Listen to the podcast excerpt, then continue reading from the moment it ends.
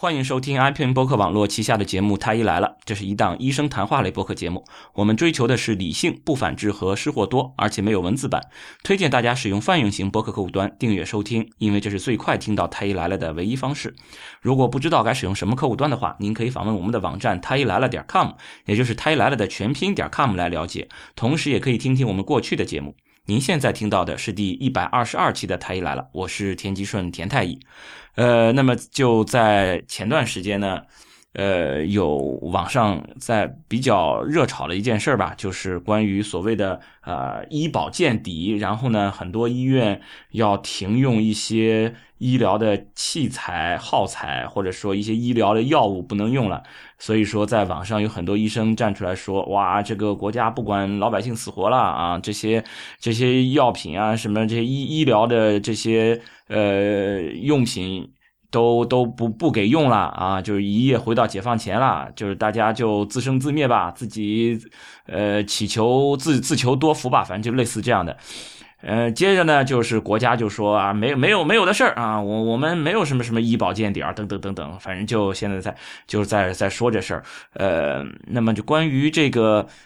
医保的这个问题，再一个就是怎么会出现这种医院里的医生竟然没有东西看病了，这是怎么回事？就关于这个这个问题，那么我们这一期太医来了就要聊一聊这件事儿。那么这一次呢，我们请到的是，呃，之前在中国社科院公共政策研究中心工作过的夏雨清老师，来和我一起来聊一聊这件事情。我们欢迎夏老师。哦，好，大啊，大家好，我是夏雨清。然后那个之前田太医也介绍了，我之前在这个中国社科院公共政策研究中心工作过，然后研究的方向也主要是这个医保中国内的医保政策，包括这个英国的这个 NHS 的这个医疗体系的一些相关的情况，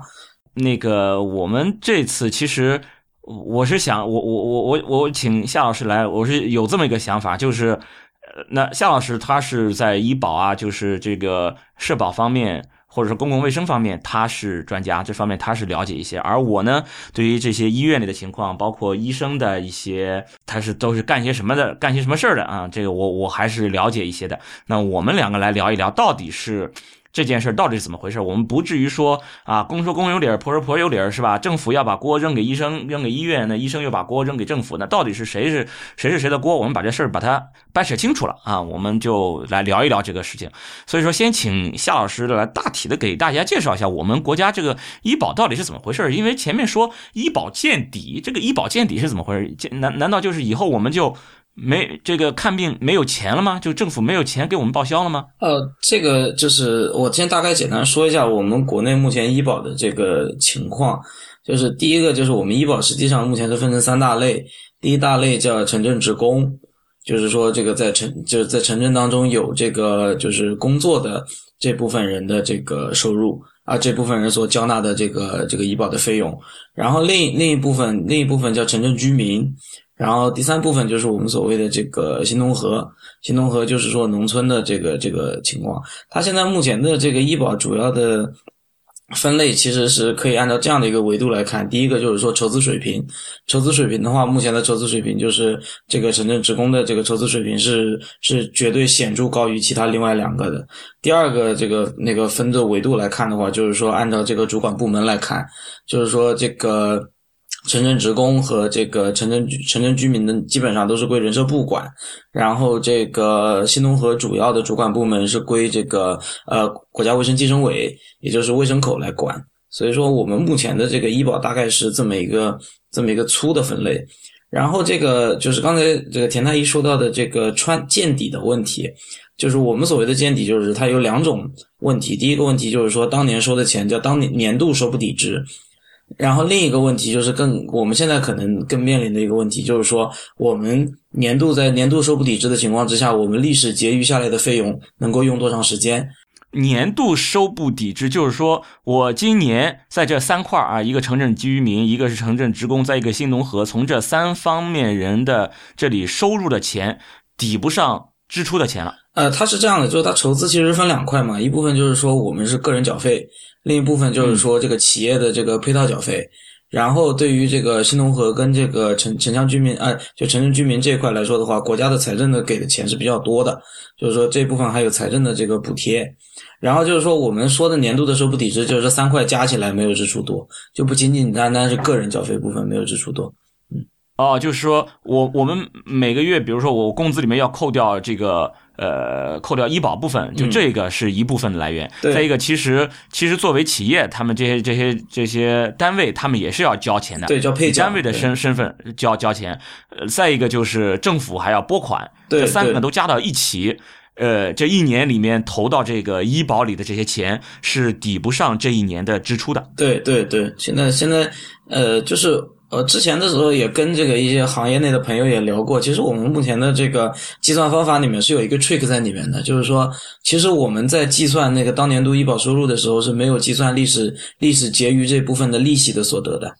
就是说，比如说我我医保现在既有的这个历史结余大概有这个呃两千亿左右，两千亿左右，它这个每一年产生的利息其实也是算入它当年度的这个收入的。但是如哦如果其实把利息跑掉的话，其实我们大概大概三四年前就已经开始年度开始收不抵制了。嗯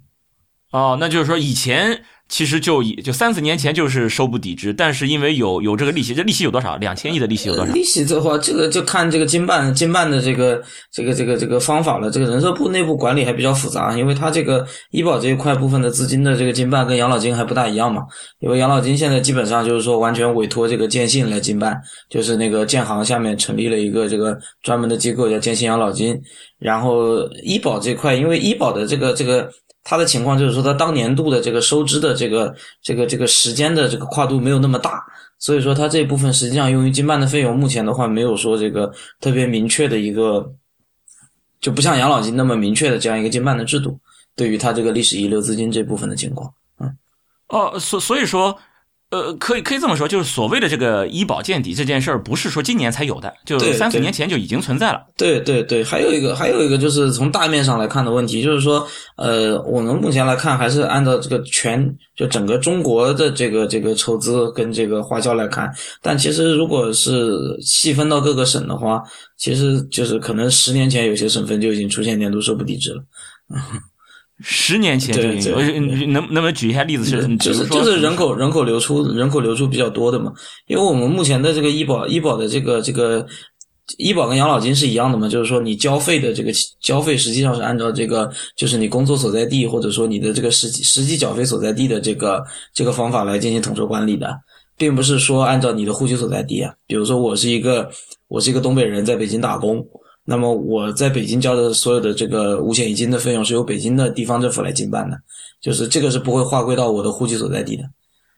哦，那那你看东北三东三省就都是这个人口流出大省，那么他们有可能他们十年之前其实就已经见底了。呃，不是见底，就是说年度已经出现这个这个，就是说收支不平衡这样一个问题了。嗯，很早那那如果出现收支不不平衡该怎么办呢？那他们这这十年来怎么过来的呢？它有两种方法嘛，第一种就是说这个依靠地方财政会给一些这个补贴，啊、政府给输血，给再给你加钱。对，另一个方法，另一个方法就是今天遇到的这个问题嘛，就是说，比如说这个他的这个医地方的医保机构跟地方的这个卫这个大医院之间，其实会有一些博弈嘛。比如说这个就是在这个零七零八年炒得很火的这个叫总额总额预付嘛，就呃叫总额预算嘛，就是说，比如说我我我医保局就规定你这个医院一年只能花三千万医保，如果你超过部分，我就不给你钱了，就是有有有这种事情的，嗯，呃，这种事情多吗？很多啊，就是在很多地方都有，对。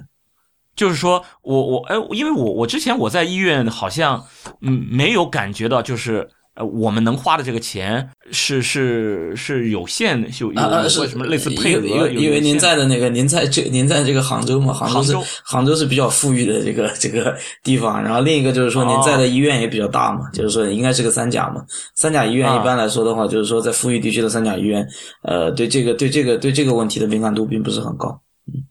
哦，它的它这个实施起来是怎么样的？就是你你比如说，呃，你比如说我我我就之前在这个呃所在的这个三甲医院，它是这样的，就是病人支付就是要花的这些钱，最终是直接就从那个医保卡里面就就刷掉了，或者是但是它是这样的嘛，它其实它有两个两两个结算步骤。第一个步骤就是说，就相当于那个社保局，就是就就医保部门给了这个公立医院一个授信，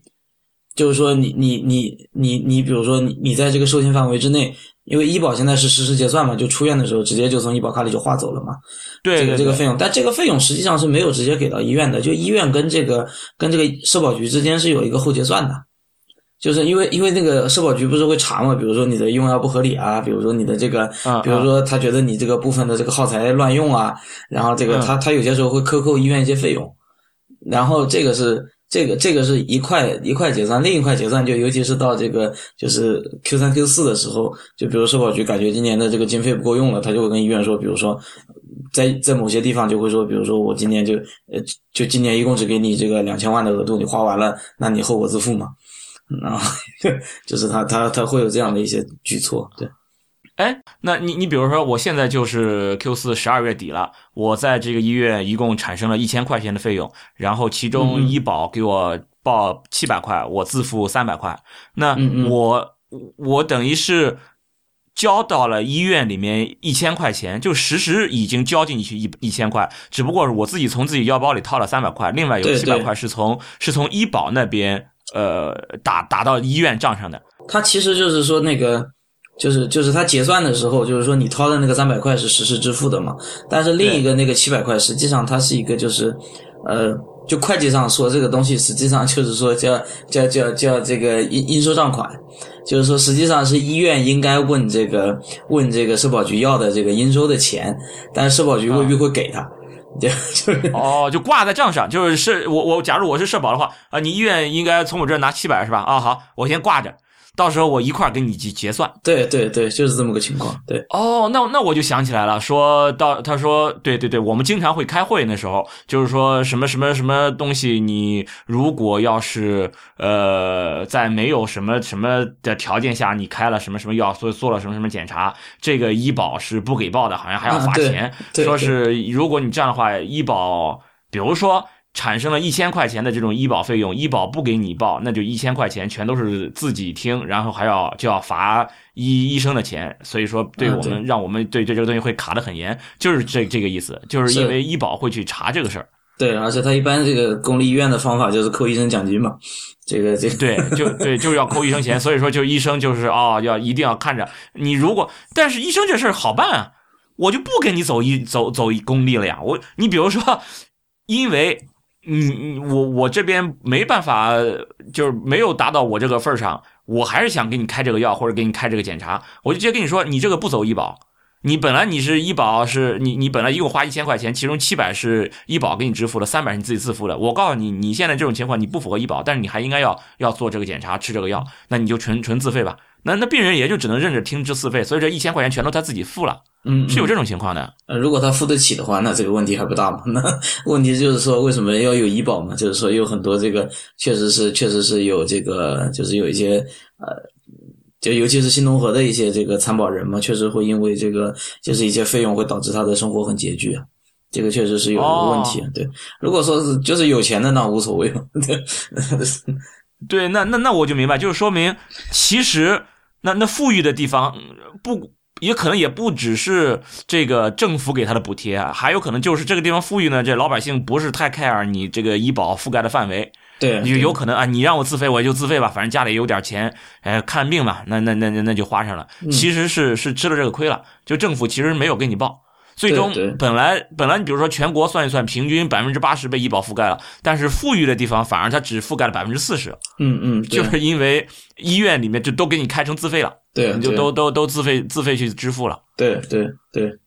哦，所以说他说这个医院里这个什么医保就是限额不就不能再开医保了，这原因是因为医保不给你支付了，就到时候结算的时候我挂着这个账，我我我不给你支付，是是，大概是这么个意思。所以所所所以说到时候那。那完全医生可以就是通过刚才说的给你开自费的形式，让你去，比如说这个设器器械，我给你用自费的，本来是应该是医保的，但是我嗯我让你按自费的这个钱去交钱，或者这个药我让你按自费的去交，他总不至于没有了呀？他为什么会说是没有了呢？他这个其实就是我最近也关注了一下舆论嘛，就我觉得舆论这个就是很正常，现在这个自媒体时代，动不动舆论就会偏激嘛。就是说，其实哦他现在是、就是就是是两部分的问题嘛。第一部分确实是在因为最早爆发出这些问题的地方，我看最早是四川跟贵州，有这个问题，包括云南，就是可能这个地方本身它的这个这个医保的这个相对来说筹资水平就比较低，然后这个主要就是靠这个这个很多是靠财政补贴，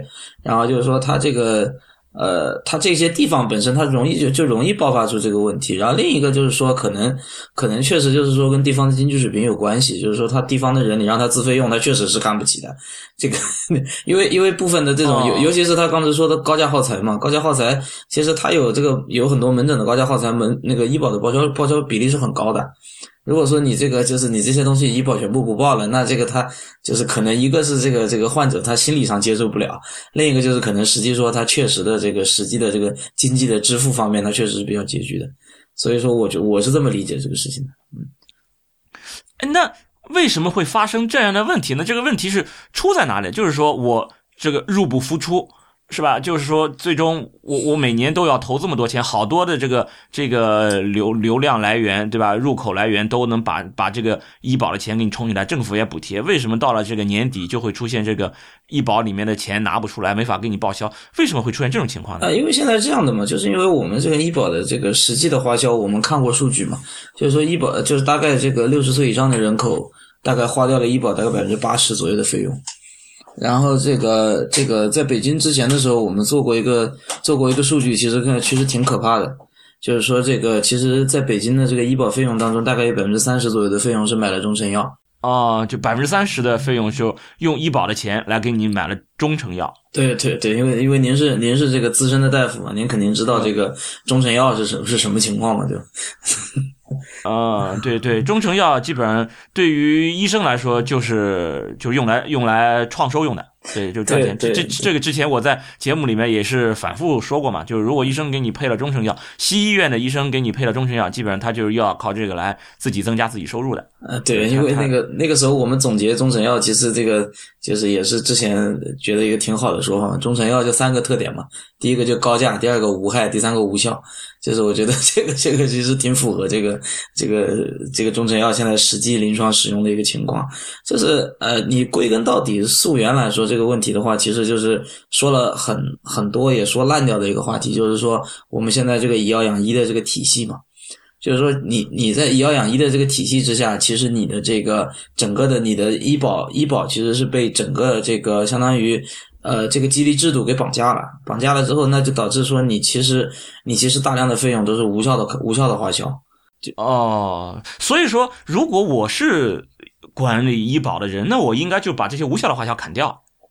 呃，但现在就是现在就是说，你现在这个医疗的这个这个问题，因为因为有很多很多文章啊，包括这个我之前在这个社科院的这个呃老板啊，就是朱文鹏朱教授写过很多文章，就大家可以去看嘛。就是说这个道理大家都懂嘛，就是说因为你的这个医疗行业的服务服务的这个价格是受管制的。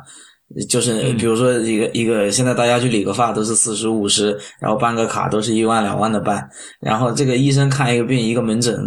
可能这个挂号费才几块钱，这个就是说导致你的整个这个你的这个服务价格是是扭曲的嘛，然后就导致你这个服务价格扭曲之后，但是你的这个你的这个服务在市场上是有需求的，你有需求的话，那么你在市场上实际的价值是一定是固定的，它不会因为你的价格管制而出现这个。出现这个这个这个变化的，所以说一定会有东西来弥补你这个因为价格管制导致的这部分利益损失。在中国的这个体制之下，就演变成了这个以药养医，以这个检查养医，以耗材养医，就是它一定是有这么个逻辑在里面的。就是说价格管制它是改变不了这个这个商品的它的这个稀缺性程度的，稀缺性的稀缺性的程度是由于这个。是由于它的需求产生的，而并不是因为管制的价格就能直接影响它的需求的，或者说甚至是因为你管制的价格之后，你把价格管制于低于它的那个需求的价格之后，就会导致更多的人会需求这个产品，所以就导致这东西市场上更稀缺。对，所以这个就是这个就是这个北大有一个这个很有名的教授叫周启仁周教授啊。周教授他写过很多关于这个这个价格管制的这个这个东西，就是说，其实中国很多的市场上面发现的问题都是因为价格管制。比如说，我们最早的时候，这个这个外汇市场，外汇市场那个时候，那那个时候人民币黑市黑市对人人民币对美金，那个时候国家就规定了，就是说人民币对美金就是一比四，啊啊，美金对人民币就是一比四，一比四，但实际上在黑市上的时候已经炒到了这个一比十二。就是你这个你这个巨大的这个这个这个价格管制导致的这种就是说叫垄断租值嘛，就是说你导致了这种垄断租值之后，一定会有其他的东西出来来来替代这个来替代这个你你因为管制导致的这种相当于这种记得就是相当于这种资源拥有者的这种损失。所所以就是说，你你你今天你这个价格管制这个体系之下，你就是我我朋友就说，我说我朋友就跟我聊完之后就说啊，中成药这么可恶，为什么不把中成药全部都灭掉？为什么这个医保里医保目录里还要有中成药？那我说你把中成药给灭掉，那那会有那会有保健品啊。那会有这个这个这个会有七七色色其他的东西会出来来替代这个东西的，所以这东西它现在的问题并不是出在中成药本身，中成药确实是个挺不好的东西，但是我不觉得说中成药它是这个事情出现的原因啊，它只是说现在这个整个的这个这个这个不当的价格管制体系之下导致的这个结果，然后中成药只是出现了这么一个这么一个 result 而已，它并不是它并不是所有的问题的核心。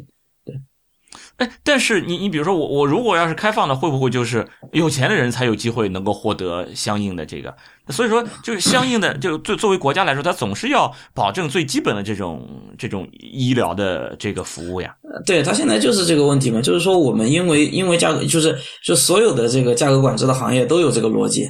就包括我们这个公立公立学校，包括我们之前管外汇，包括我们今天管这个。管这个外汇储备，就是因为我们价格管制之后，它就导致就是说，你价格管制看这东西稀缺，你越稀缺之后，你就觉得这东西越是关乎国计民生，关乎国计民生，你越你越越觉得关乎国计民生，你就觉得只有公立的才靠谱，因为你这些东西放给私立之后，他会乱搞，然后就导致你对这个这个资源的这个供给侧，你会卡的越来越死，你会发牌照，你会这个。你会这个有种种的这个行政审批，就就像那个呃田医生现在在这个丁香诊所应该知道，丁香园办一个诊所多不容易啊，嗯嗯，对，所以所以所以就是说，所以就是说，其其实这个整个的这个这个管制的逻辑是一脉相承的。周周其仁教授那个文章里写的很清楚，就是说你去研究每一个行业的管制，最后导致了那个，比如说像出租车，比如说像这个像这个这个之前的时候，像这个水务系统。像这个电力系统，你去研究的时候，你会发现它其实管制的逻辑都是一样的。就是出租车那个时候就觉得，呃出租车这个这个这个这个东西关乎国计民生，你要给大家都来开，那这还得了啊？那这个是黑租租，那这个又是又是这个宰客的，又是这个呃又又是这个这个会会会伤害小姑娘性命的。就是，但后来发现滴滴出来之后，其实没有那么大的问题嘛。就就是就是就是，往往你会发现，其实滴滴的快车专车比这个出租车服务好。这个这个，你发现这个司机更和蔼，他也不抽烟，然后他也不会这个干什么坏事，然后他接单的时候，他这个这个还还特别的这个。所以就是说，其实他的这个这个管制，你在一定的这个技术条件和这个制度环境限制之下，他自身自身的那一套内生性的逻辑是没办法是没办法自己去改变自己的。就是说，它除非是出现了这种外部的一些一些一些 trigger，就比如说这个滴滴，它是属于这个技术进步；再比如说医疗医疗现在这个机会，就是说可能它医保真的之后它就没钱了，它没钱之后它就没有办法这么管了，就是就是啊，对，所以我就是，但是嗯，但是感觉你这个医保，你你说的这个他没有机会管，但你看都已经三四年了，而且有些省有些省地方都已经十年了，呃，我我这样理解的就是。年初是不是就会好一点？我钱收上来了，到到年底花光了就就就没了，是是是不是会出现这种情况呢？呃，肯定肯定是有这肯定是有这种情况在里面。而另一个就是说，这个这个，因为我们我们国家的这个财政财政的这个这个预算体系也是也是挺有意思的嘛。就是说，这个比谁闹得凶嘛，就是说谁谁呃谁闹得越凶，财政给谁给的钱就最多嘛。那个时候那个，因为我们之前的时候就是医疗跟这个教育。是这个这个就是就属于闹得比较凶的，所以说这两年这个财政财政划的大头基本上就在医疗和教育，然后后来发现这个养老金不行了，然后后来就去就去补贴养老金，然后后来发现这个就是我们今天的这个整个的财政的这个这个这个预算的体系，就是说就相当于是那个堵窟窿嘛，哪里出了窟窿大，我们就往哪里堵，所以今年出现这个事儿闹得这么大，那那明年的时候说不定这个有些地方的这个财政就会给这个医保会多拨一些钱啊。所以说他就是那那这事儿不就那是不是就就能解决了呢？这这这政府把这钱都拨过来，就是我我个人的理解，就是说其实这种这种堵窟窿的方法的话是，就是说它是一个治标不治本的一个问题的，因为这这两年其实它这个整个财政的状况也不是很好，就是就是因为这个因为这个这个种种种种原因，无论是大的经济环境不好，还是说这个呃包括税改啊，包括什么，就是说对这个财政收入确实是有影响的。所以就说你你你指望就是这种，因为因为因为看病肯定是肯定是很重要的问题嘛，那不是上上学教育是不是很重要的问题？那国防是不是很重要的问题？那这个所有的事情都是很重要的问题，大家把这个事情掰碎了说。所以说这个医保这个事情，只是说它在这个时间段之内它爆发了之后，可能会引起一定的关注，但久而久之之后，它这个这这种就是我们之前的那种就是堵窟窿的那种方法是是没有办法来解决这个这个根子上的问题的。然后那个就是北大有一个教授叫孙立，呃，后来到清华去了，叫孙立平啊。孙立平他他写过他写过很多文章，写的很有意思。就是说这个我们解决问题的方法叫运动式运动式治理嘛，就是说出了啥问题，我们就这个上下上下上下一致，然后齐心协力去把这个窟窿给堵住，然后又会发现堵了这个窟窿也会出现新的窟窿，然后我们整个的这个制度就是它就是它就是一个不停的在这样一个一个震荡的一个一个模式。所以就是说，其实这样的问题，它只是呃，它只是今天被被这个舆论放大了之后，它明年可能会得到一定的缓解。但是我不觉得说这个这个问题能够在能够在五到十年之内能够能够被能够被有效的解决掉。所所以说，你你认为的这个要去解决的话，是等于是，比如说放开市场，让更多的人进来。但是让更多人进来，大对于老百姓来说，我其实我不管你，呃，这个价格是不是就就是不是放开，你到底是是公立的还是民营的，我我我只要是我看病的这个钱足够便宜就行呀。啊，对啊，就是说，其实我现在觉得，就是说，它呃，现在医保它没没有这个没有这么强的这个财力之后，它可能反倒会带来一个好处，就是您刚才说那个最早提的那个问题，就是说很多事儿，我到医院，我到公立医院发现也是也是自费，而且还不便宜，而且公立医院我这辛辛苦苦排两个小时，跟大夫说五分钟，然后我发现我到这个这个，就比如说像丁香诊所这样比较好的医院，我发现哎，其实价格差不多。然后我得到的整个的这个患者体验，包括这个服务体验是不一样的。所以说，我觉得就这样一个这样一个这样一个这个逐渐的一个演进的过程，可能就会逐步的在这个就是公立医院这个体系之外长出一些相对来说可能比较呃可能比较有这个一定的这个市场品牌、有信任度、有口碑的这样一些机构。然后逐逐渐的，就是说他会把这个现在既有的这套扭曲的管制的体系会把它给瓦解掉。这个是我我自己的理解啊。哦，对，那那那那这这倒也是，就是反正政府能给你医保能给你报的这一块儿也就这一点儿，因为现在大家去看病之所以往公立医院跑，很大一程度上就是图个便宜嘛，对啊，这里边可以可以有有有有医保的在在这里边，就是。从什么信任来说啊，就是公家的这个，其实大家越来越越知道，其实公立医院也不见得，呃，就全都是非常好的。然后有一些这些公立医院的这些这些大医生也出来什么走学啊，这这这之类的。所以说，从从这个医疗的这个这个呃专业性上，这这方面其实是大家慢慢慢可以接受这个呃民营医院、私立医院，但主要就是这个花花费上。那如果你要是我即使在公立医院。政府给我报销的也就这么一点儿，那我我在私立医院还能感受的好一点儿，嗯，那那那就那就算了。但是，对，确实是有这个问题。你比如说，我我之前在跟这个政府打交道的时候，政府对于民营医院的这个态度就是很很明确的，就是政民营医院这这种对于这个公立医院的这个作用就是。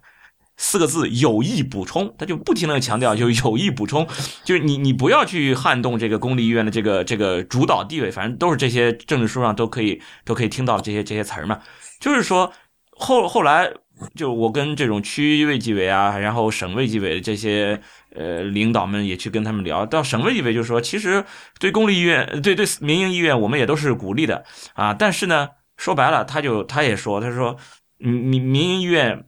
做做起来，对于下面执行的这些，比如说这种区卫计委，就是这这些基层卫计委来说，他们等于是更增加他们的工作量，他们需要对这些民营医院加强这种监管，要制定相应的流程，制定相应的这种规章制度和监管制度来监管这些民营医院。而如果只是你民营医院量很少，全都是公立医院的话，我就自上而下的去去去管理，就是做这种相当于体制内的这种管理就好了。这个之前都是已经有了。他他们就就没有什么大的这种压力，每天的每每每年的这个这个这个工作量也就这些了。但是如果我要再去监管一个市场，再去监管这个呃民营医院，那这样他们的工作量会明显增加很多。所以说，他们其实对于卫计委来说，他们是没有动力去真正的去开放这个这个市场的。是啊，对这个这个不是不是医疗行业了，所有的这个呃，就是垄断行业的这个监管监管的这个这个体系都是这么想的。就是说，在这个在出租车行业也是啊，以前这个交交交管部门觉得这个出租车多好管啊，你想想，这个出租车公司就那么多家，我只要管好这些公司服务规范，然后这个这个不要不要载不要拒载，不要这个老被投诉，然后这这样的管理其实很轻松啊。他没有办法想象说，如果他的这个整个出租车的这个团队变到几十万，比如说在北京现在这个滴滴的这个快车量已经快到三十万辆了。这个这个按照我们已有的这个整个的管理的体系来说，他是没有这个管理能力的，所以说他会感到一种恐慌的，他会觉得说对恐慌感，对对，他会他会觉得哇这么大的一个东西，我我怎么管？但是后来发现，其实说你随着无论是进制度的进步也好，还是说商业模式的这个改进也好，其实你发现就是说现现行的这个滴滴管的。呃，不敢说这个十全十美吧，但是我感觉至少比出租车的这个给我的这个体验和这个靠谱度还是要还是要高一些的。嗯，对，就 其实也是就大家一种惰性嘛，或者你叫懒政也好，怎么样都好，就是说大家其实都不愿自己就多一事不如少一事嘛，就是希望这种轻轻松一点。确实，一旦超出自己的这个之前的这这种舒适区，确实就会很很恐慌，很很紧张了。对你去不管怎么样，你去改革这么一个一个现有的制度，总是很很害怕的，就是。对，对于这这些这些执行层面，就执行政策层面的，否则的话，就如果比如说在他的辖区里面就出一个这种，比如民营医院，民营医院完全可以乱搞呀，对吧？我把我把这个价格跟你要了很高，来了以后我也给你做这种过度的检查、过度的治疗，甚至出现这种呃出人命了，那你怎么办？如果真的要民营医院出了人命，老百姓看来这不只是民营医院的问题，这你你一定是你的监管部门有问题啊！就马上就把这个这个火都都撒到这个政府身上了，那政府是是不愿去承担这个这个风险的。对，魏则西这个事儿就是典型嘛，结果这个 结果还把火烧到百度身上，然后这个对对，呃是是是这么回事，就百度确实它是有锅的，但是这政府这种监管层面，从这个事情这么一出，政府其实更不愿意去做这件事儿，他他他更更害怕了。感觉这个这个风险越来越大，然后这这个事儿再一出呢，就大家对于这个民营医院的这个信任度又给又给下降一些。对，所以这个这个就是说我我现在的目前的我目前对整个事儿的看法，还是说就是说你现在没有一个没有一个大的制度的变量，或者说一个技术的一个一个改进的话，按照目前的这个整个的这个监管监管体系的话，它是很难说长出那种就是符合这种市场发展的规律的这样一个逻辑在里面的。哎，但是我我就不知道，你你你比如说，既然现在政府它也是在呃把这些，比如说药品啊，或者是耗材，它就卡掉，说我不给你报了，对不对？嗯，他为什么选择这些，就是被医生称为是要救命的这些东西，他把它卡掉，而不去卡那些没用的呢？比如说，我把我干脆就把这百分之三十的这些中中项全都卡掉，我肯定这钱就省出来了。呃，为什么不去卡那些呢？呃，就是我。我现在就是因为我最近最近一直在出差嘛，也没有机会到实地去跟很多这个就是当时的这些一线的这些大夫跟他们沟通。但就是我我现在感觉到，就是舆论上有两种的这个这个这个声音在里面。第一种就是说这个谴责这个医保部门这个不不作为，就是你年初的时候就知道他们乱花钱，为什么年初的时候你不卡，一直到年底的时候你再卡？然后另一种另一种声音呢，就是这个呃，也是很多这个呃，我我我所熟悉的一些朋友的看法，就是说，其实这个事儿就包括这个今天这个好像是医药经理人刚出了一篇文章嘛，就是说这个就是说这个事儿肯定不是医保的锅，肯定是这个公立医院跟医生的锅，就是说因为今天的这个医保部门根本就管不住这个公立医院和医生。就是说，你无论公立医院怎么违规，你都不管吊，你都不敢吊销他的这个医保资质。你这个医生的话，无论你这个医生怎么怎么这个，呃，就是只要不不要做到那个就是让人这个无法接受的程度，这些公立医院的这些中成药这样乱开，医保对这个事情是没有什么办法的。就是我我现在听到这两种舆论啊，但是就是我因为没有走访过这个实地的情况，所以我没有办法太就是给出这个非常非常就是肯定的答案。呃呃，至至少你比如说我我也在网上看到，就从纯从医生角度，我看到有一些就是他们贴出来啊，他们医院不能用的这些所谓的辅助用药哦，就就就就在那感慨，哎呀，这不是救命的药。但是我看了一下他那个清单上，大部分的那些药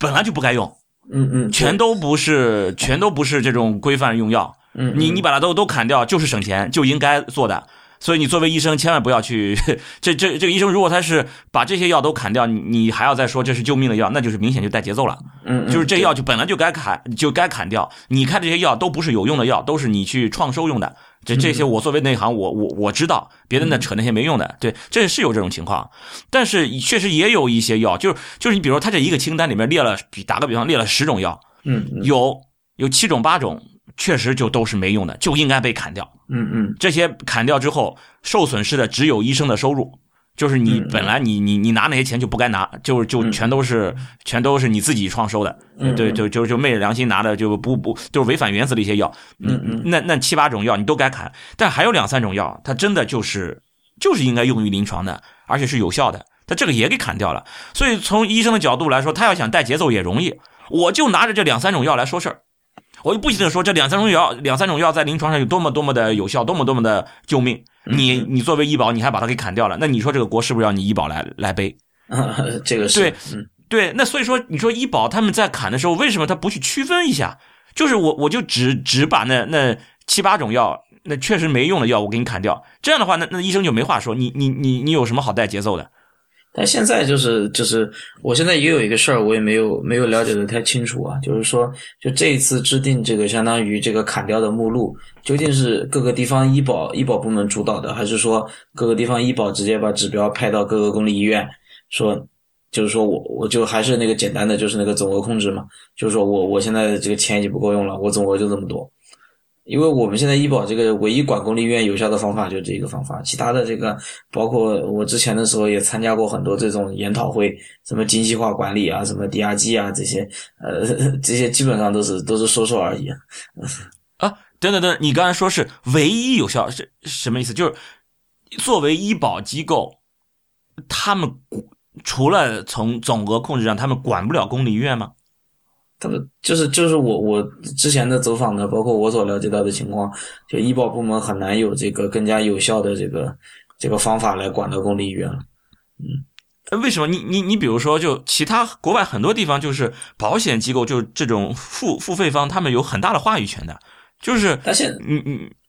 你的这些这些药是不是能够进入到临床？就是是不是能够进入到这个这个被保险 cover？这些东西不是你你医生说了算的呀，或者不只是你医生说了算，他们保险机构肯定也是要要有话语权的呀。但现在这样的，嗯，就是就是现在我我现在理解是这样的，就是说这个今天你要理解中国的这个医保的这个经办的体系的话，其实它并不是一家保险公司啊，它更多的它其实是一个行政事业单位啊。他的这个出发点的逻辑，还是说我要站在一个一个符合这个行政事业单位做事规范、符合上级要求、符合大政方针这个指导的这个背景之下，我来做事情啊。而那他的这个这个方针、这个方向是什么？就是这这个大的背景。你比如说，如果我要是这个医保部门，不就比如说我是一个保险公司的话，那我我想我肯定省钱，这是我我的一个要求。对对对对。呃，再再一个就是我去入保入我保的这个这些药，肯定要是在在临床上要要有效的，对吧？否则人家就不不不再买我的账了。我我我一定要我要保证我我提供的这些药 cover 这些药，呃。既没有这些，呃，就是那些浪费钱的那些药，否则这些我我要我要为此而付出代价，同时又能把那些真正管用的药都在我这儿，这样人家就愿意买我这个保险了。对呀，对吧？这这就是我的一个诉求。那那你说政府的这个，你说这个事业事业单位，那他难道没有这个省钱？他现在你看现在他们就有这个省钱的需求呀。省钱的这个需求怎么说呢？就是说，他并不是作为一家作为一家保险公司那么迫切的第一性的需求啊。他第一线的需求说，我我有这么多规矩摆在这里，我必须按照规矩来办事儿。比如说我们医保的这个这个目录啊，我们这个呃医保目录是个是个特别特别神奇的一个这个一个一个一个存在嘛。就是说我们这个医保的无论是这个国家级目录、省级目录、市级目录，然后到每个医院的这个医院内的目录，然后到这个医院的这个这个处方究竟应该怎么怎么开，然后就这这个这个这个里面学问太深了。然后就是因为说我们这个。我们今天已经制定了，就是说我们整个医保报销的这个规则是按照医保目录来的。那么就跟那个时候我们这个千军万马考大学是一样的，就是说所有的利益相相关的 stakeholder 都会一定去去去去到这个里面去分一杯羹的。所以说大家既然有了这个指挥棒，那么大家一定会往这个往这个往这个围城里去钻的。所以就是说这个这个指挥棒，你指的就是这个医保目录。呃，医保目录这个是我们现在规定了嘛？就是说我们叫这个呃，就是我我们叫这个目录加两定嘛，两定就是定点药店、定点医疗机构嘛。就是我们这个是我们医保的这个最基本的原则。就就因为前面我我我还是不是不是很清楚，你说的整个的这个利益就都在这里面，是这个指挥棒指的是什么？是指的这个这个目录吗？就是你你得先进了目录，你才有你才有资格被医保报嘛。啊，就比如说，比如说我是一个药厂，哦，我我是一个药厂或者是医药医药公司吧，嗯，我的这个药，我要想赚赚钱，赚足够多的钱，我要争取让努力让我的这个药进入到医药医这个医保目录里来。啊，对啊，因为我们现在是这样的嘛，就是说我们现在这个药品市场大致是这么个划分啊，就是说，呃，就是 OTC 大概占百分之三十，处方药占百分之七十。然后这个处方药当中，医保内医保内的这个处方药的消耗量大概占整个这个处方药的大概百分之百分之八十，也就是说，这个这个实际上你这个呃，就是医保内的这个处方药其实才是这个大的这个核心的市场嘛。所以就说你你必你你家药厂你要你要做这个大的这个单品，要做一个或者说一个就是 呃就是一个一个畅销品的话，你必须得先进到这个战场里面，你才有资格。哎，OTC 有没有医保的？OTC 有啊，嗯，哦，OTC 也有医保，这个 OTC 的医保能占了多少？OTC 医保具体那个数我没看，因为 OTC 现在 OTC 现在相对来说它管的也不是那么严了嘛，因为它现在网售处方药放啊，不是网售这个这块放开了嘛，所以就是说 OTC 现在整个市场来说，它是一个就是就是怎么还是一个还是一个比较市场化的一个一个市场，对。哦，所以说你比如我我我就得考虑一下，我要么我出 OTC，它只占了只能最多最多我就抢这个份额的百分之三十，但是如果我要有个处方药，我就能去抢那百分之七十了。而我这个抢百分之七十这个处方药，我肯定要进了这个目医保，因为医保是占了百分之八十的。所以说我就是做一个对，这占了整个消耗量的百分之八十。嗯，对，能够进医保的这种处方药，这是对我这个医药公司来说，对我药厂来说是最最最最最有有吸引力的。那那我我要想进这个目录的话，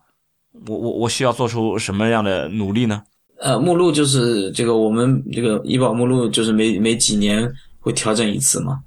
然后调整的时候这个就是机会嘛，就是说你哪些药能进去，哪些药进不去，那这个就是要考验你的这个医药公司的这个先是这个高层的公关能力了，然后就是说你国家有一个大的这个这个医保的目录之后，然后你到各个省。各个省地方还会根据医保目录来进行调整，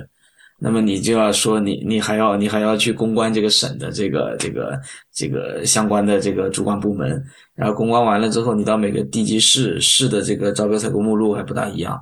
然后你还要去公关这个市，然后公关市之后，你要公关大医院，大医院，然后你主要医院的这个相关的科室，然后 就是因为呃那个田太医对这块应该很很了解嘛，就是说就是说我们整个的这个这个这个这个药品的这个相当于公关的体系嘛，就是说代表了我们整个这个医保的利益的体系。嗯，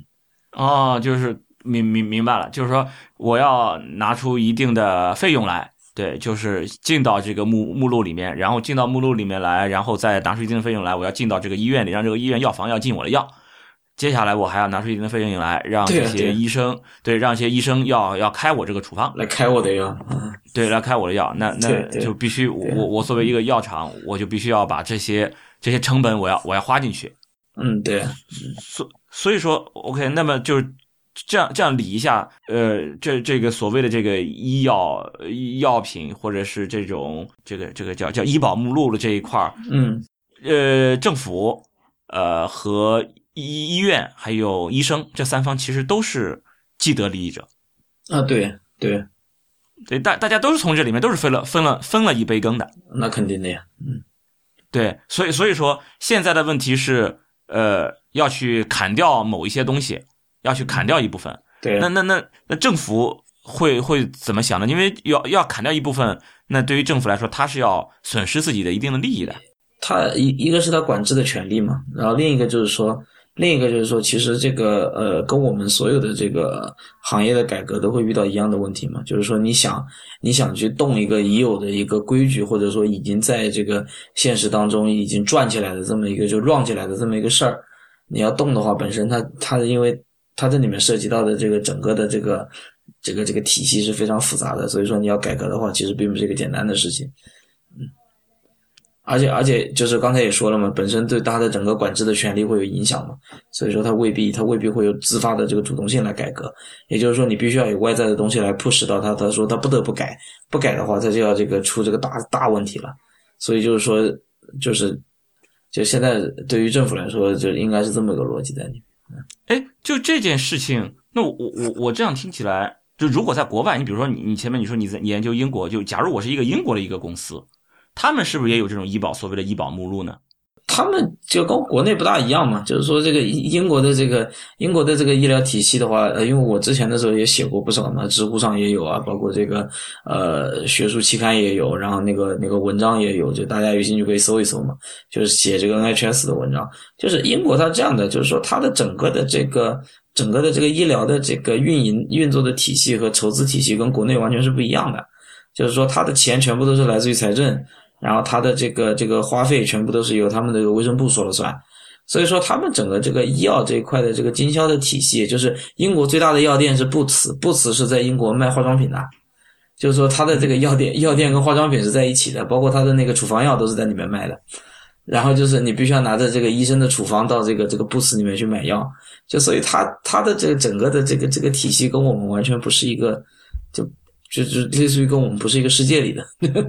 就是哎，那那他们是怎么呃？那你看，你刚才你说了，我们这边是要进这个医保目录，所以说因为有这么一个事情，那就大家都要到这里来分一杯羹，对吧？我我一个药厂，我有一个药要想把它卖到消费者手里，这个利益都要分到政府、分到医院、分到医生。那对于在英国来说，对对，为什么就不存在这种情况呢？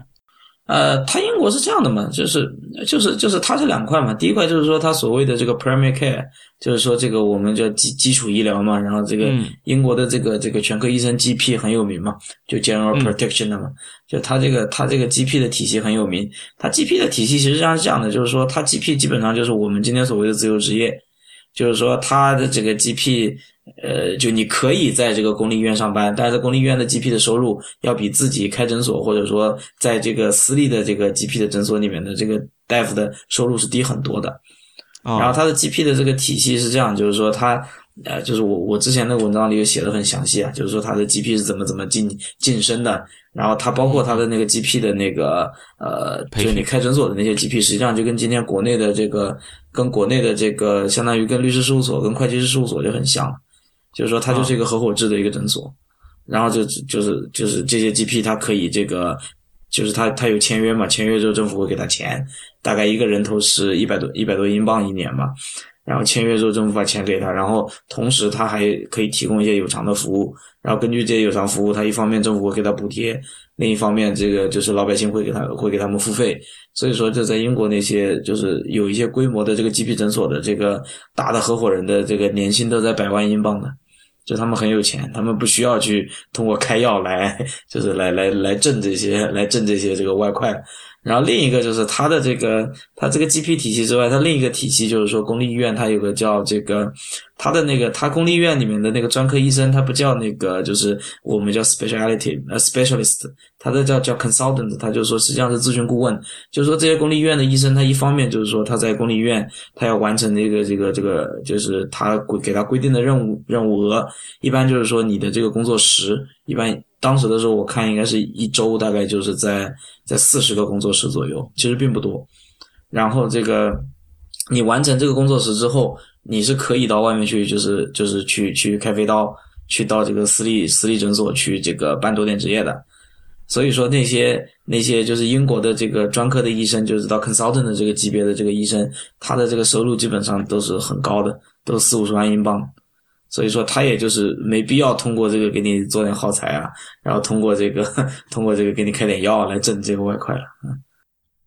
嗯，那那那就是说，那如果你是在这里面，你你你拿了回扣，那对你的惩罚会会很很很重。那这就这些就就机会差了，对对，那你就没没机会再去挣这么多钱。那所以说，他们就医生这一块是卡掉。然后对于医院这边，因为你你要去买东西是要到那个你说那个布茨药店，就是说我不是在医院里卖药的。我是要到药药药店里去买药，所以说医院这一块是不不存在，在医院这这这个呃入场费这一块就也就也就没有了。对，英国英国一般中小的医院自己连药房都没有的。OK，那那接下来就是他们也总有一个所谓的这种医保目录吧，就是我的这个药到底是能不能被我的这个保险 cover，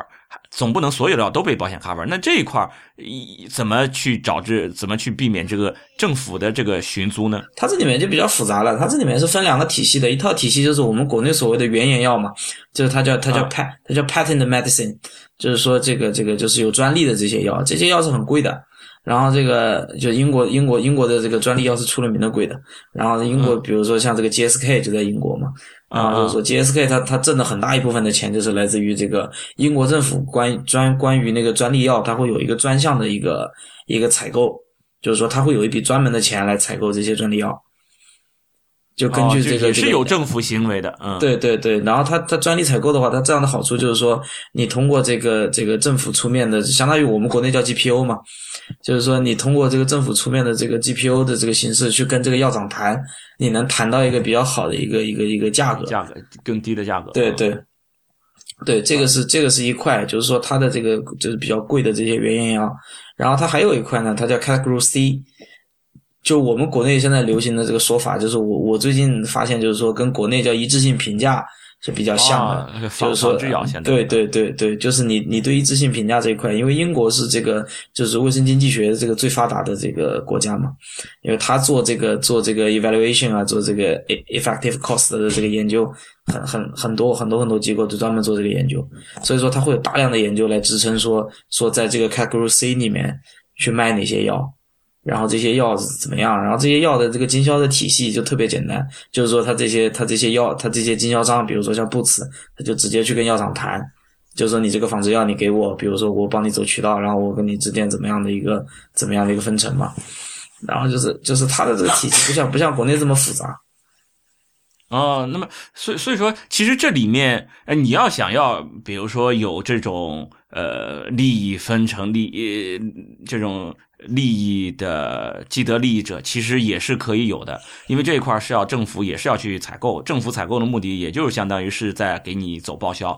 相当于是啊，对对对，就是就就相当于政府在花花这个钱来帮帮这个国民来买这些药嘛。其实这里面如果要想有寻租也是可以存在的，所以这种事儿你想要对你你想要把它绝对的呃利益把它区隔开是没没有没有可能的。嗯，对，因为因为这个，因为这个这个药厂的这个商业贿赂在全世界都是一个问题嘛。你包括像 GSK，GSK 就是这方面其实是口碑挺差的。对，GSK 前的前前几年在国内这对这这已经烂大街了嘛？就那那那那是啊，就是全全对这个对于药厂来说，就很我我也看到，甚至有一些这些诺贝尔经济学经济奖获得者也都是在在骂这个。这个药厂其实说跟认为他们在哄抬物价一样，就把这个这个药，呃，这个药价再再再再抬上去。包括我是我们我们上一期在聊这个，呃，医院医院自制药的时候，也也是在说这个事儿嘛。医院自制药多么便宜，对，就是这里面其实也是存在这里面的问题的，就是呃呃，怎么说呢？就是政府也是需要呃买这个药厂的账的。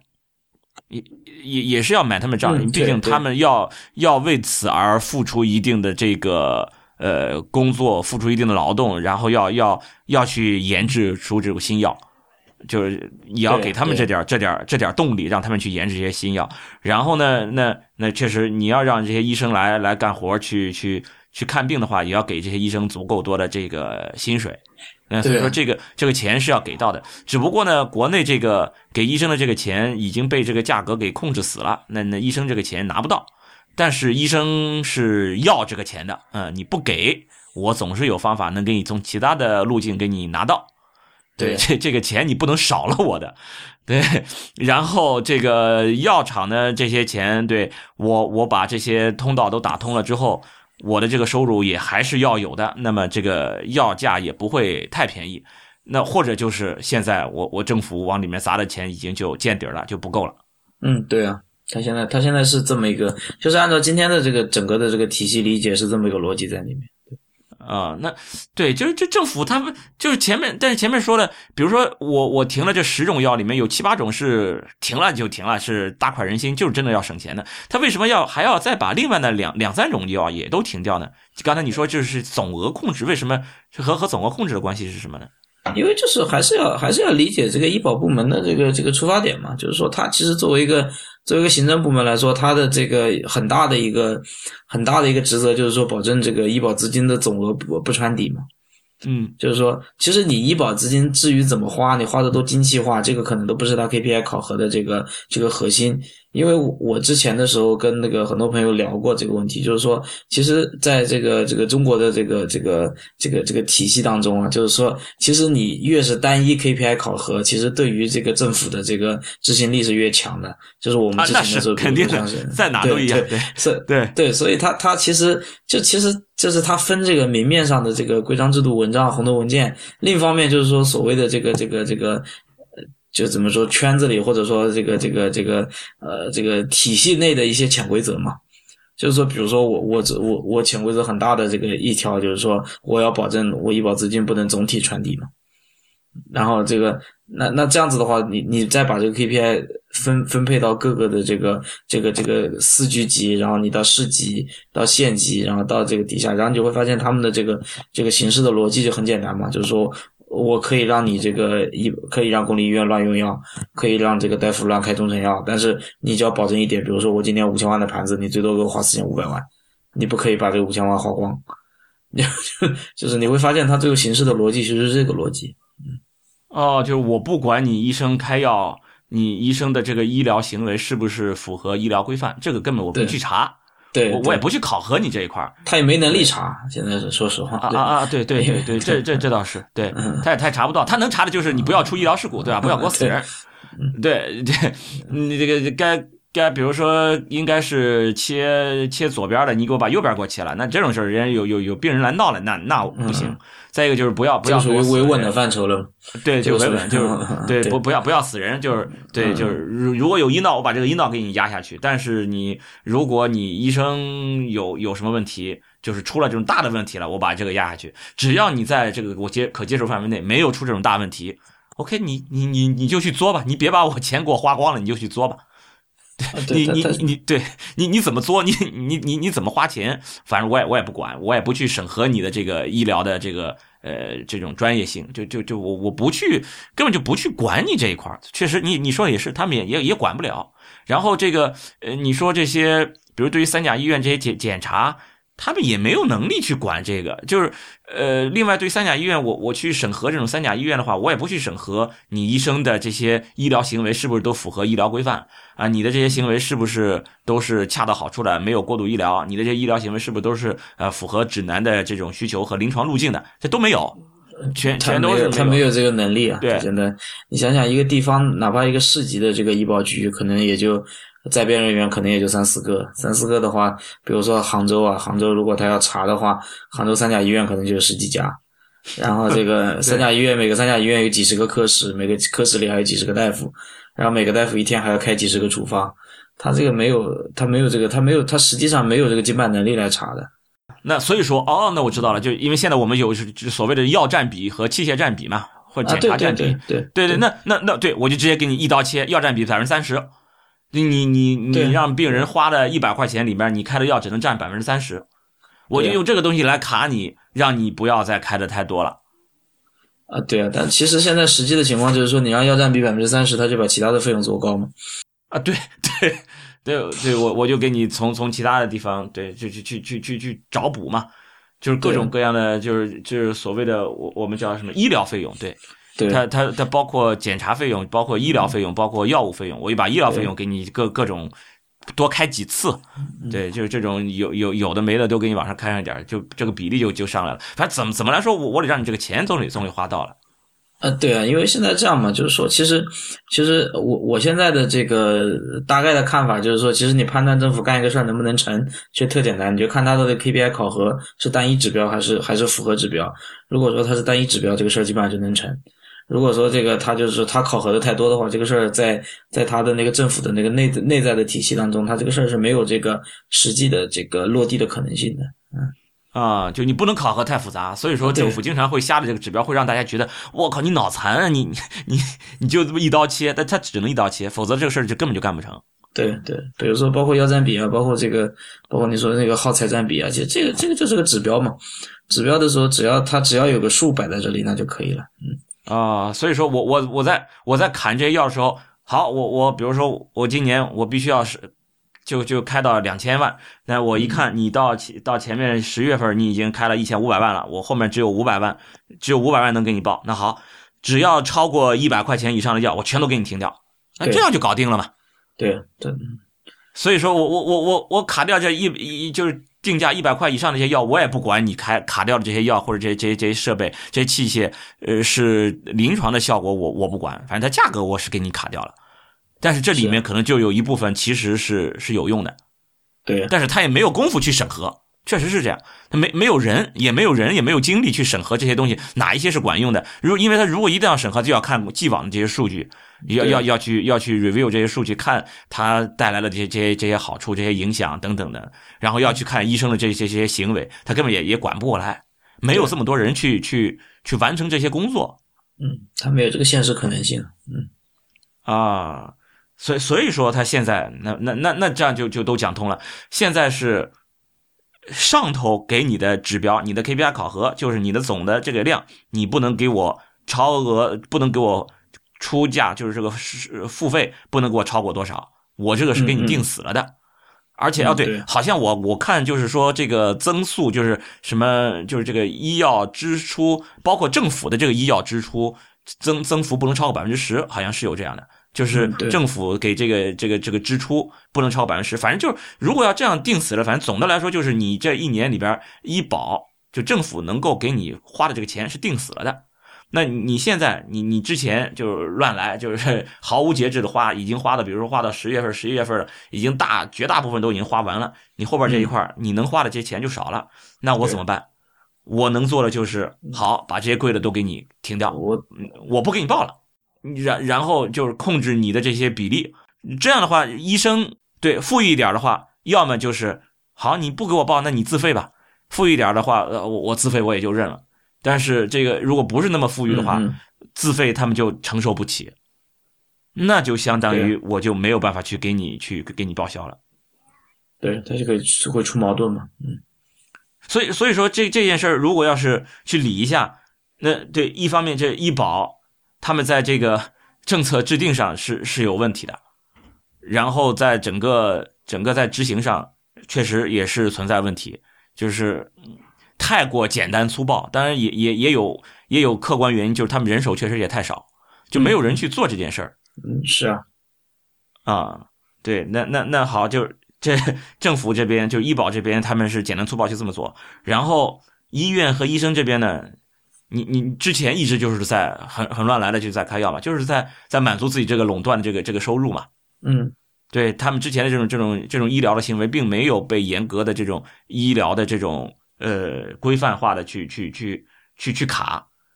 所以说才会把之前那些钱都都给花光嘛。嗯，对呀，他现在你花的太过呀，对呀，就是如果你真的都是按照按照这个医疗规范来。那你也不至于花这么多。其实你比如说这百分之三十的这些这些这些中成药，当初进到这个医保里面，这里面确实是有是有猫腻的，这是政府的锅。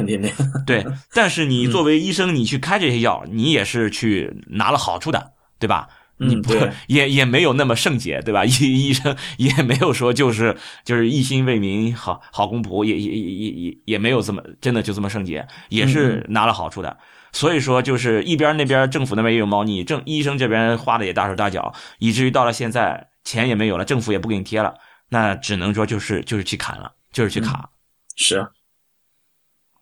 所所以说，那那要到明年怎么办？明年还是再这么来一趟吗？呃，明年可能就是他会把那个指标画的更细吧，比如说你每个季度只能花多少钱，然后就，对对。他他他就是就是我我现在理解就是说他，因为他现在是这样的，就是我们这个体系，我们这个体制内部，他其实有这样一个思维的惯性，就是说我看别的地方什么方法好使，我这里拿来用，因为这个这个这个是这个就是所谓的这个这个借鉴借鉴这个先进经验嘛，然后就是你会发现，其实最后你会发现大同小异的，就是我刚才理解的那个，就是说，其实你只要划归到单一 KPI 考核，这事儿肯定能成。就比如说之前那个闹得很凶的这个北京的这个驱散这个这个部分的人员，啊啊啊啊啊！对，最后就各个地方各个地方下指标嘛，就说你这里要驱散多少人，你那里要驱散多少人，那你就会发现这个八仙过海、大显神通啊，各个方法都有啊。那这个比如说把你这个你你你很多人那个闲杂人等是在这个这个开这个小小做小生意的，我就把小生意的这个这个商场给关了。比如说你的这个很多人是这个，比如说是做街边摊的，我直接就这个城管，比如说我我这个月集中整治，我把街边摊全关了，然后你会发现好多这个地方开枪打洞，这个好多这个这个小商铺其实就是在这个呃一面是一面是住宅，一面是院子啊，一面是街，然后就在街开一个临街商铺，然后我就直接把你这个临街商铺全给封了，就是你会发现他只要下了这么个 KPI，他一定能完成这个事情。就是我们现在这个，我们现在的体系是这么个逻辑，所以就是说，如果医保真的是出了这么大的这个这个岔子，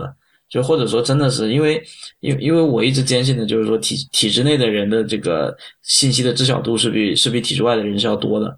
就是我我在我在这个之前工作的时候确实是发现的，就很多事情他们实际上是知道的。所以就说，如而且会有一些这个，比如说这个，呃，我们之前团队啊，这样这些很很聪明的这些人，给他们做这个智囊的。所以就是说，很多道理他们其实是懂的。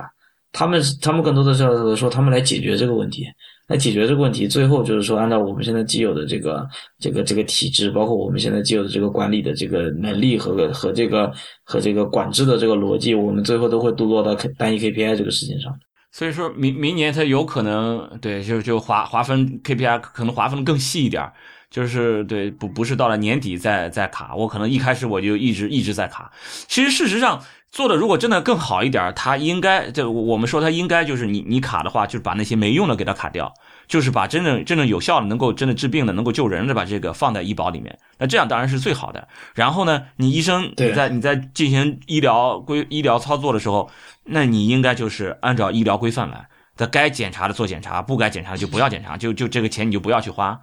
对吧？你你对你你不要说你花的是些浪费的钱，你做着过度检查，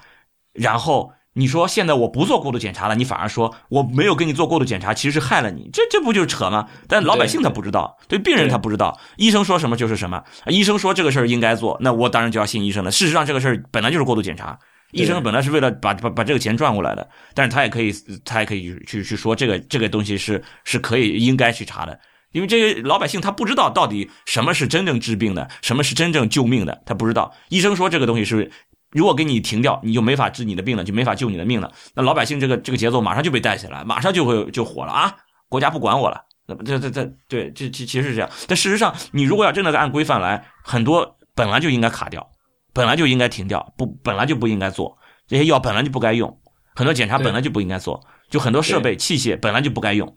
它确实是是有这种情况的。那如果医生一开始也都是按照这种规范来来操作，那其实这个钱也不至于就花了这么多。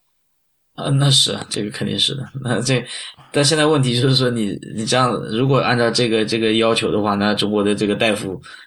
可能可能会面临这个比较大的人才流失啊。因为因为确实当大夫很不容易，因为我父亲也是一个大夫，还是个还是个这个还是个三甲医院的院长啊，所以这个就是我我很清楚这个当大夫的这个辛苦在里面。是是啊，是的，我我我我一直以前至少我是这样是这么认为的，但是现在我真的觉得中国十四亿人是吧？我十三亿都不不不止了，应该是有十四亿人了。呃，大家的生活水平都是都是在这摆着的，就是对于医生来说，我我我一直。就至少最近这两三年，我一直在强调的就是，嗯，没真的作为医生，你真的没必要抱怨。就是如果你你作为医生，你总是在抱怨自己多么惨、多么可怜，那我想你可能真的是不知道其他的行业有多么惨、多么可怜。如果真的不想干，那么就算走人。嗯，我真的是觉得你人，呃，医生所谓的什么人才流失不怕，走了你们这些不愿当的，有人愿当，他们就能补得进来。中国不缺人。我真的觉得中国最缺、最不缺的就就是人。嗯嗯，我我我我不相信这些医生走了就就怎么怎么样了。事实上，在我我我我也去看过一些数据，包括每年的医生的增量，包括每年的这些医学生的增量，就就没有就没有问题过。这个缺口真的是不用去担心，真的不用去担心。只不过就是因为医生站到这个这个位置了，他就是一个一个一个呃，就既得利益者了嘛。既得利益者的这块蛋糕，我是不容许被被人去切割的。如果我的蛋糕被人切割了，我就要把这个事情呃无限放大，就搞得好像受受损失的不是我，而是你之一样，然后就去带这个节奏。真的，我想真的是没有必要。我现在我说说实话，我是个人是越来越看不惯这种医生的这种这种抱团，然后这种这种这种带节奏。我我我我是不。挺不喜欢这种情况的，真的。如果作为医生，你觉得这样不爽，走人，真的不稀罕你。我我我真的是有有这种想法，而且赶紧走，谢谢你，赶紧走，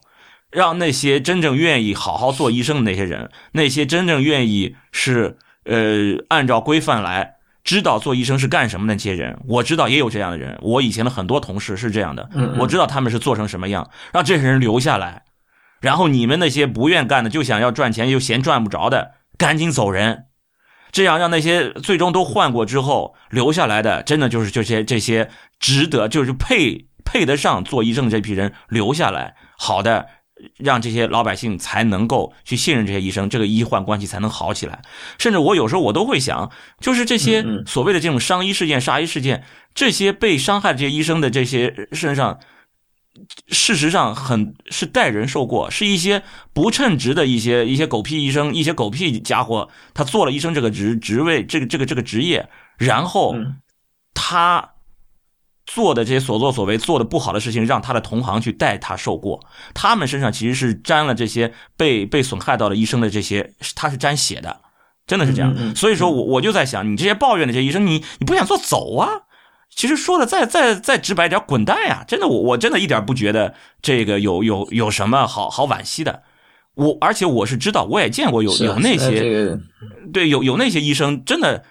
就是做的很好的。我我是因为我我也跟他们都共事过这么多年，我也了解。当然，我也有共事的这些医生嗯确实是不行的，我全都见过。我知道谁是什么样的医生，我很清楚。就是中国的医生不全都是非常的配得上医生这个称号的，但是也有很多医生真的他们他们是被被另外一些配不上称号的一些医生代为受过的，这个都有。所以我真的希嗯望嗯就是那些你不愿做医生的滚蛋，赶紧走人。然后让那些那些配得上医生这些称号的人，能够享受到他们本来就应该享受到的这个职业的这种荣耀感，就就这样。我嗯这这是是对从从医生这个角度是这样，然后从政策制定者这个这个角度来说，真的多多一点人把把这个就是临床这一块儿能够放得进去，能够作为考核的这个业绩指标，对，作为一个 KPI，你你把这个东西做进去，那我想从省钱的角度和有效的角度来说，对于对于这个医保来说都是有帮助的。啊，对，但是现在的问题嘛，就是说，就现在你实际的这个情况，就是说我们现在这个国内，就是我刚我最早的时候也说了嘛，就是其实现在这个呃医保是被割裂成两大块的，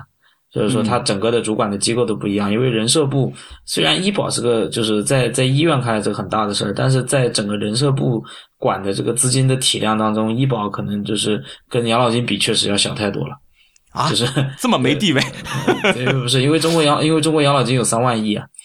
这个哦，那个才两千亿是吧？你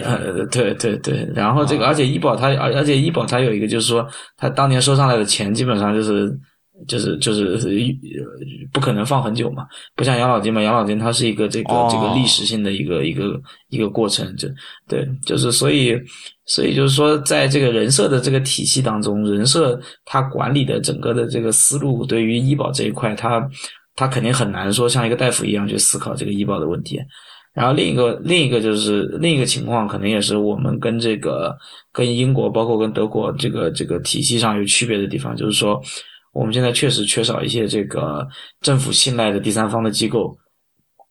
能够确确实实的去做一些这种就类似于你说的那种疗效评估啊，嗯，包括这些这个就是就英国，包括说像英国的这个卫生经济学啊，做这些，其实这块确实缺的挺厉害，因为因为在我们现有的这个体系当中，这些机构是是没有这个存在的逻辑的，嗯，对，就是在这个在现在这个主管的体系当中，大家都是受益者，我给我要你干嘛？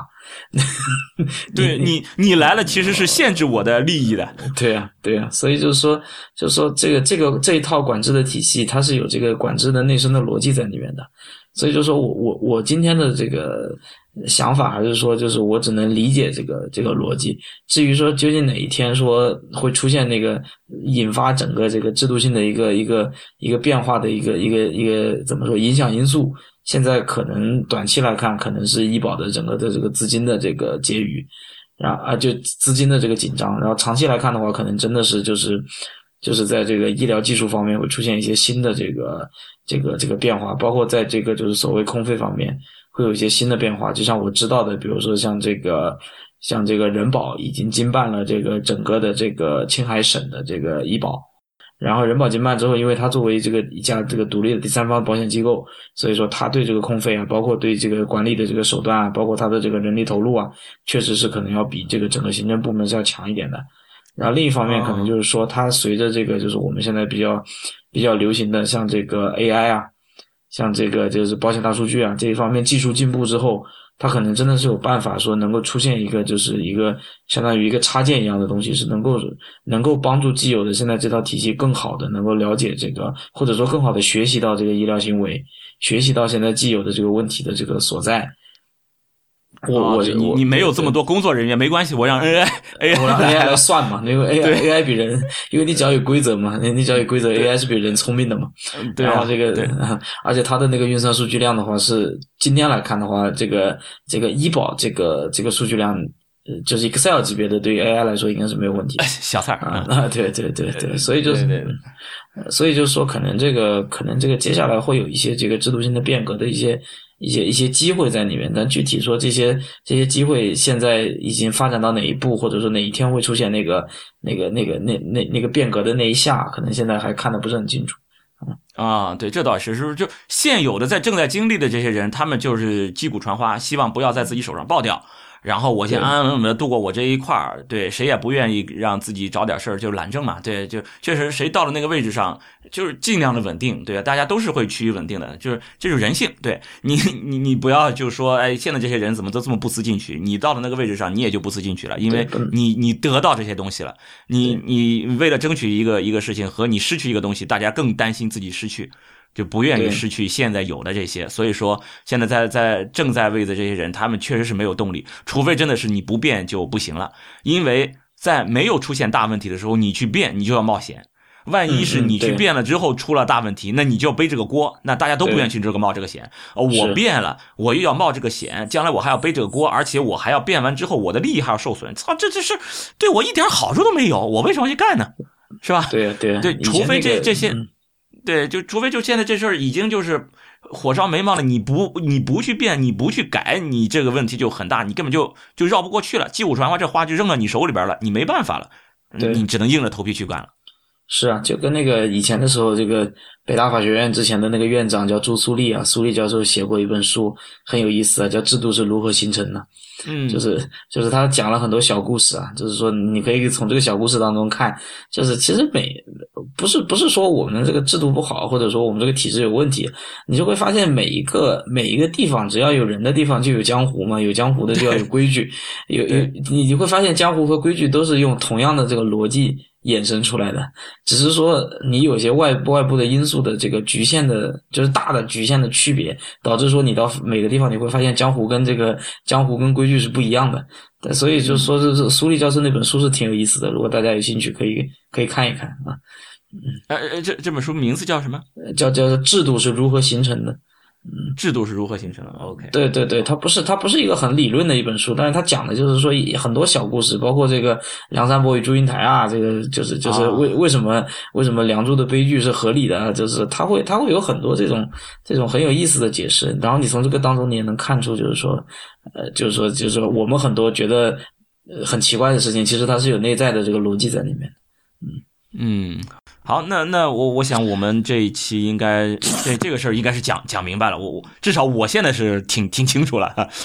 好，那么本期节目我们就先到这里，呃，谢谢大家的收听。太医来了的网址是太医来了点 com，也欢迎大家在社交网络关注太医来了。我们的新浪微博叫太医来了，在 Twitter 跟微信都是太医来了的全拼。同时也欢迎大家收听 iPin 播客网络旗下的另外几档节目：一天世界、陛下观、无次元、硬影像、流行通信、时尚怪物以及灭茶。苦茶，最后再次感谢夏老师的到来，谢谢夏老师，拜拜。不客气啊，拜拜。